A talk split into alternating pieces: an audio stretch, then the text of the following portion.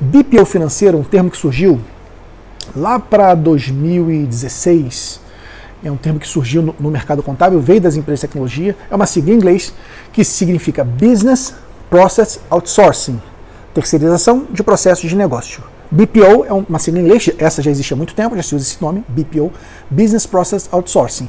BPO financeiro, essa complementação do inglês com português, é uma criação brasileira que significa terceirizar processos de negócio do financeiro.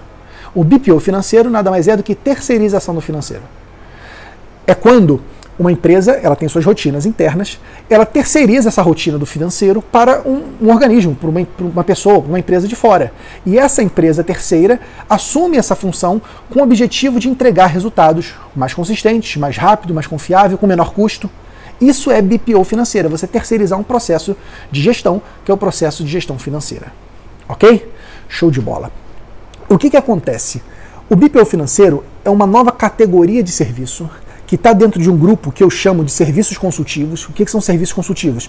Serviços que os contadores podem oferecer e que estão relacionados à melhoria na gestão do cliente e não estão relacionados à conformidade. Veja que os contadores tradicionalmente entregam serviços de conformidade, apuração de impostos, declarações, obrigações acessórias, demonstrações contábeis, folha de pagamento. São serviços de conformidade. Eu faço para atender norma, norma legal. A empresa terceiriza para o contador porque ela tem que atender norma legal. Agora existem novos serviços que são serviços consultivos, serviços para ajudar na gestão da empresa. O BPO financeiro é o principal deles, que é a empresa terceirizar também o seu controle financeiro. Ok? Isso é BPO financeiro, você terceirizar o controle financeiro.